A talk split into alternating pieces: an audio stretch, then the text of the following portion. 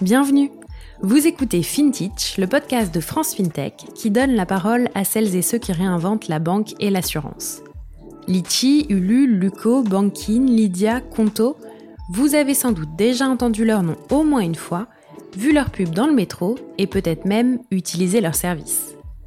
Saviez-vous qu'on les appelle FinTech, AssureTech et RegTech, contraction de finance, assurance, régulation et technologie? C'est pour apprendre à les connaître et mieux comprendre les enjeux de leur métier que nous avons créé FinTech. Je m'appelle Anaëlle Gauthier et chaque semaine, je vous emmène à la rencontre de ces entrepreneurs et entrepreneuses qui façonnent les nouveaux services financiers. Bonne écoute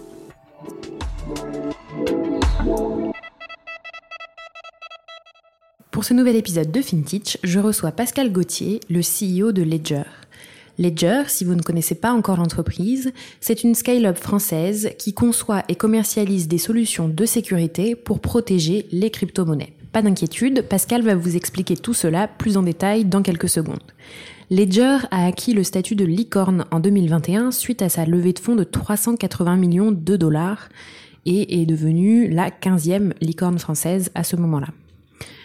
Cet épisode est soutenu par Mastercard, qui s'est d'ailleurs intéressé très tôt au potentiel de la blockchain, jusqu'à en devenir l'un des principaux détenteurs de brevets au monde.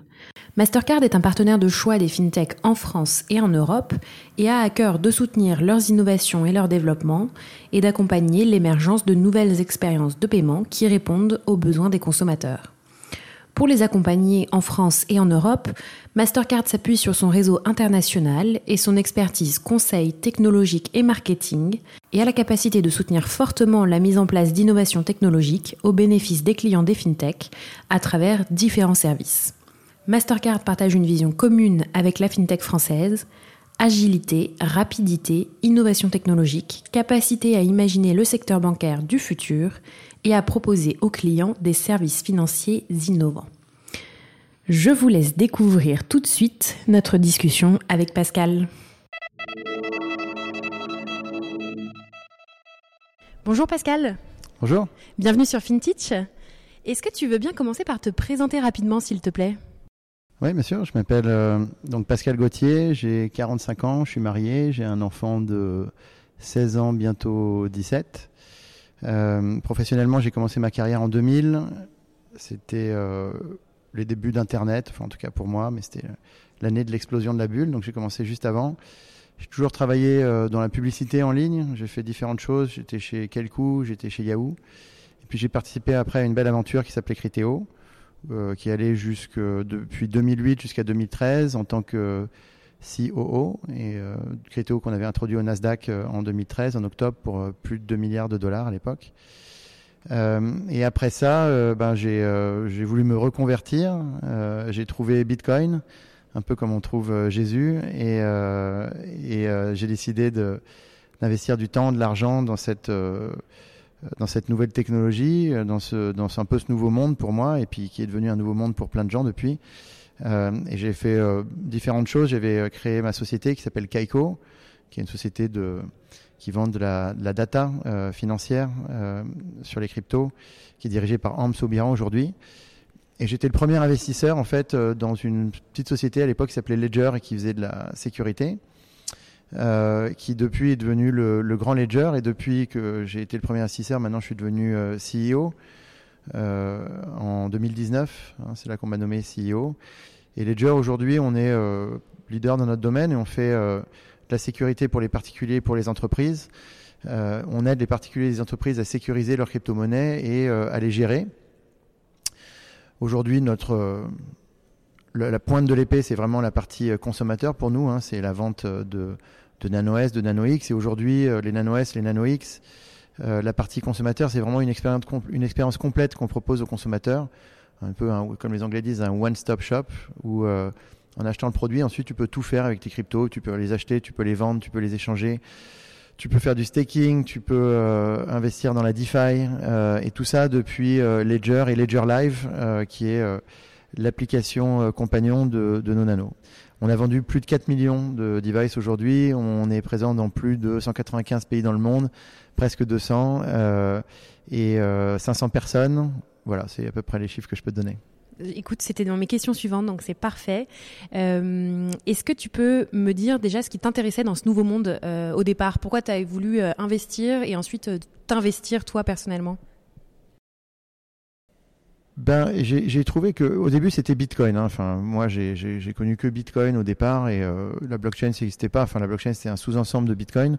D'ailleurs, la blockchain n'existe toujours pas. Hein. C'est un protocole public qui s'appelle Bitcoin ou Ethereum et ensuite tu as un sous-ensemble de ça qui s'appelle euh, une blockchain. Euh, et euh, le premier truc que j'ai fait, en fait, je comprenais pas trop bien. Et donc, le premier truc que j'ai fait, c'est que j'ai fait une transaction avec Bitcoin. Et en fait, bah, pour tous les gens qui n'ont pas fait une transaction avec Bitcoin, je pense que c'est une expérience à faire parce qu'une fois que tu as fait cette transaction, en fait, tu as tout compris. quoi. c'est juste le meilleur moyen d'envoyer de l'argent d'un point A à un point B, n'importe où sur la planète. Euh, le plus rapidement possible, euh, avec le moins de frais possible. Enfin, c'est une expérience vraiment euh, extraordinaire. Que tu recommandes donc à tout le monde en fait. Oui, enfin au moins de tester, d'envoyer des, des, bitcoins. Je, moi, je, je parle pas d'investissement là, hein, qu'on se comprenne bien. C'est tester la technologie pour voir le produit, pour voir comment comment ça marche. Et moi, une fois que j'avais fait ce, ce, test, en fait, j'étais convaincu que bah, c'était probablement les meilleurs rails d'échange de valeur que l'humanité ait jamais connu, conçu. Euh, et que euh, du coup, euh, ça allait être une vraie révolution technologique dans le sens où, comme pour Internet, ça avait été une révolution technologique de l'échange d'informations. Et eh bien là, Bitcoin, c'était les prémices d'une révolution technologique d'échange de la valeur. la façon dont on s'envoie de la valeur entre particuliers, d'un particulier et une entreprise, etc. Tout ça, ça va être profondément impacté par Bitcoin, qui en plus propose bien sûr un, protocole décentralisé, c'est-à-dire que la valeur, elle est créée ex nihilo sur la base de l'offre et de la demande. Euh, et plus du tout sur un système euh, type banque centralisée dans lequel on est aujourd'hui, et sur un système qui ressemble beaucoup euh, au système d'avant, hein, c'est-à-dire les talons or. Super. Et donc, tu en as déjà parlé, mais est-ce que peut-être pour les gens qui ne connaîtraient vraiment pas Ledger, tu peux réexpliquer peut-être plus en détail, tu as parlé des nanos, etc., mais je ne sais pas si tout le monde connaît, représenter très précisément ce que vous faites oui, bien de façon concrète, on va dire. À chaque fois que dans cette émission, je parlerai toujours de Bitcoin, mais ce que je dis pour Bitcoin est vrai pour euh, toutes les autres euh, crypto-monnaies et, euh, et, Ledger fournit les mêmes services à peu près quelle que soit la, la crypto-monnaie que, que, les gens utilisent. crypto-monnaie, crypto-actif, NFT, voilà, tout ça, ça tous ces vocabulaires que tout le monde mélange un peu, mais voilà, tout ça, ça marche avec Ledger, donc on peut les mélanger gaiement, tout va bien. Parfait. Voilà. donc pour le Bitcoin, en fait, avoir un Bitcoin, qu'est-ce que ça veut dire? Ça veut dire posséder un secret. Euh, le Bitcoin, ça a été une invention extraordinaire. C'est la première fois qu'on pouvait posséder un actif digital unique. Euh, personne ne possédait un MP3. Un MP3, ça peut être réplicable à l'infini. Un Bitcoin, il est unique, c'est-à-dire qu'il n'est pas euh, copiable. On peut pas faire plein de Bitcoin à partir d'un Bitcoin. Donc, il a des propriétés comme ça. Il y en aura que 21 millions à terme. Il y en a 18 ou 19 millions qui ont été déjà émis. Et donc, euh, posséder un actif digital unique, ça veut dire posséder un secret cryptographique. Et un secret, c'est dans la définition. Hein. Si je te donne mon secret, c'est plus un secret. J'ai inventé mon secret. Donc, c'est un secret qu'il ne faut absolument pas partager et ou absolument pas se faire voler. Parce qu'une fois qu'on a accès au secret, on a accès au dit Bitcoin. Et donc, on peut transférer le Bitcoin vers une autre adresse pour laquelle on serait le seul à avoir ce secret, finalement. Euh, et donc, la protection des secrets, elle est importante puisque c'est ça qui donne accès, en fait, à la valeur. Euh, les secrets sont étaient déjà protégés avant Bitcoin hein, sur les cartes de, crédit euh, de tout le monde. C'est ce qu'on appelle euh, la carte à puce. c'est une invention française. et la carte à puce aujourd'hui que tout le monde a dans sa poche, ça protège des secrets déjà cryptographiques déjà, mais de votre banque ou de votre, enfin, d'un tiers. là maintenant avec le Bitcoin, ce qui était intéressant, c'est que on protège désormais les secrets des personnes directement. Mais par contre, on utilise la même technologie qu'avant, c'est-à-dire la technologie de la carte à puce.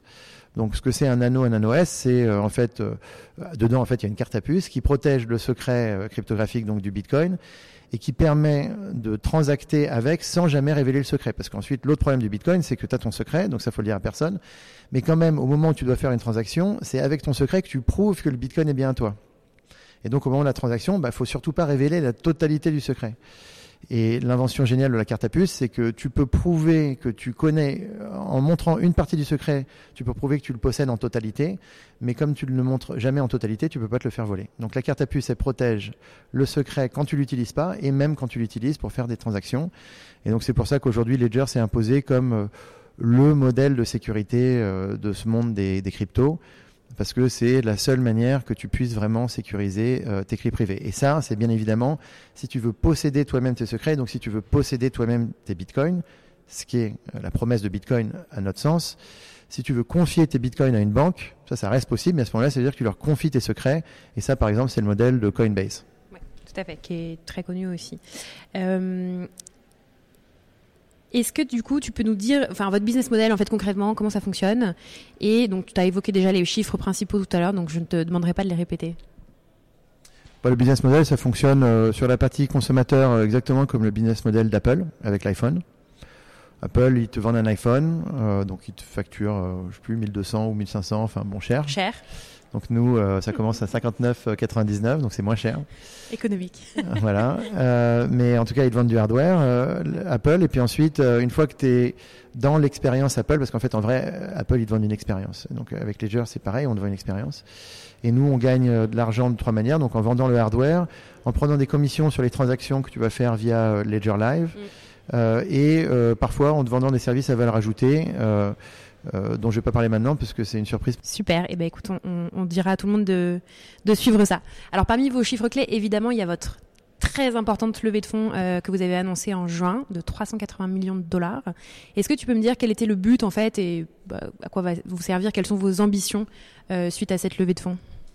Ouais, avec plaisir. Bah déjà, ça va me permettre de rattraper une erreur que j'ai faite sur la question d'avant, c'est-à-dire je t'ai parlé du business model pour le consommateur, je t'ai pas parlé du business model pour les entreprises. Parfait. Parce que pour les entreprises, on a à peu près, euh, enfin, c'est à peu près le même problème de sécurité, euh, voilà. Et donc pour les entreprises, on a toute une solution de sécurité euh, avec euh, des services intégrés dedans, etc., etc. Et ça, c'est euh, un autre business model. C'est plutôt un bu- business model type SaaS où on facture les entreprises en, fa- en fonction des volumes d'actifs qu'elles souhaitent protéger. Voilà.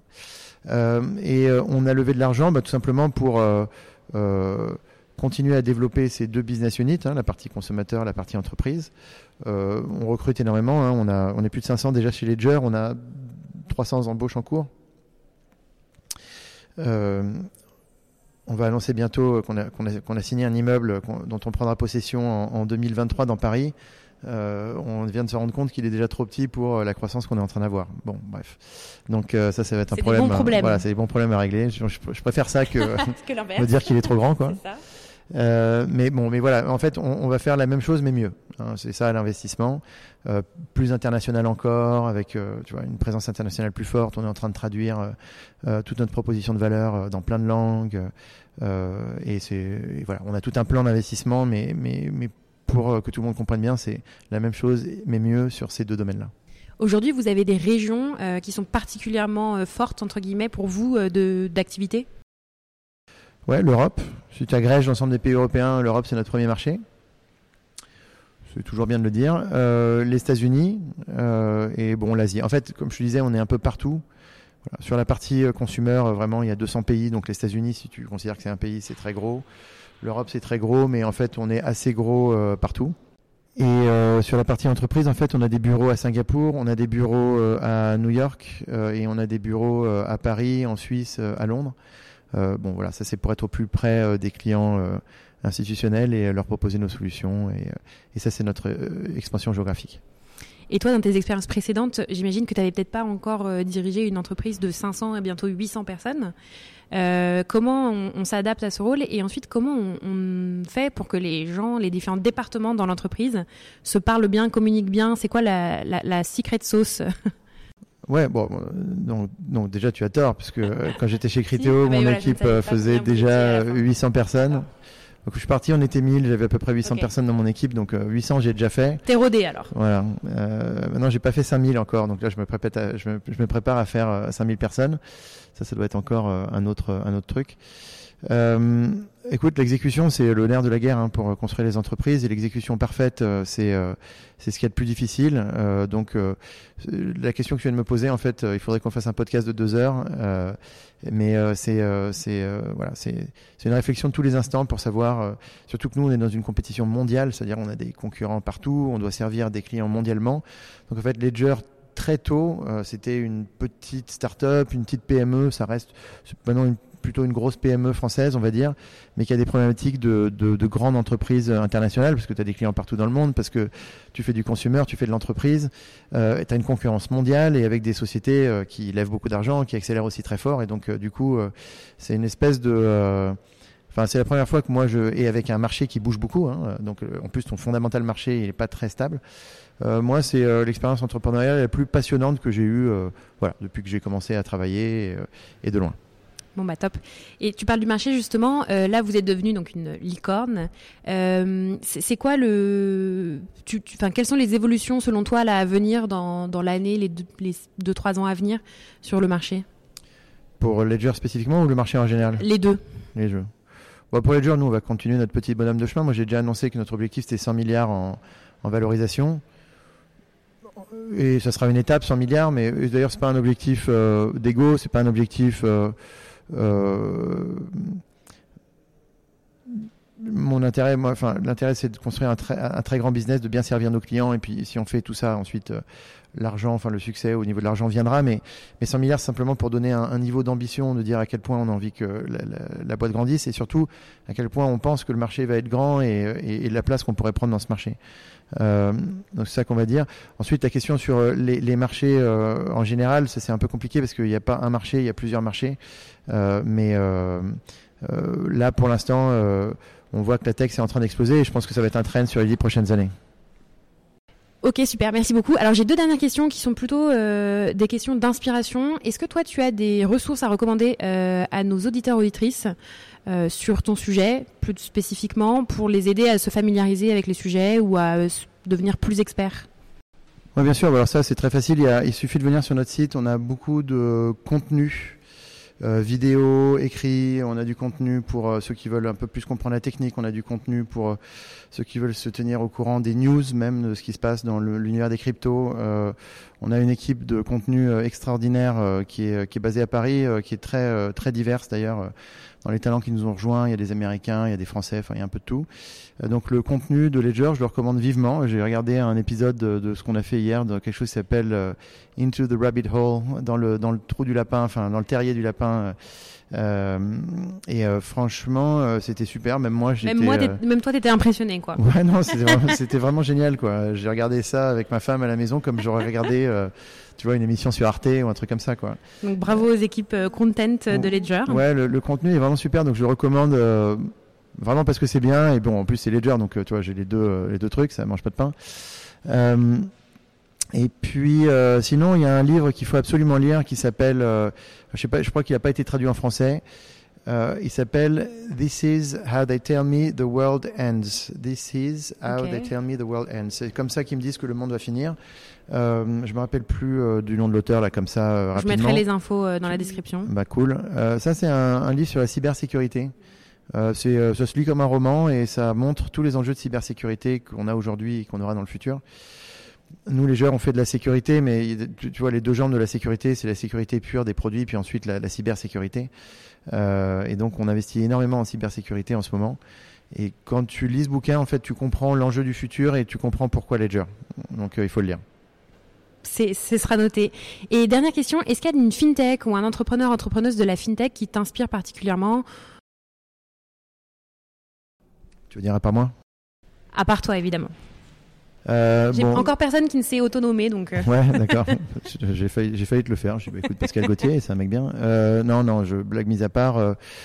Il y a le, le, CEO de Revolut là, c'est un mec vraiment marrant. là, je, son, son Nikolai, ouais, Nikolai. Euh, moi, je l'ai rencontré euh, plusieurs fois.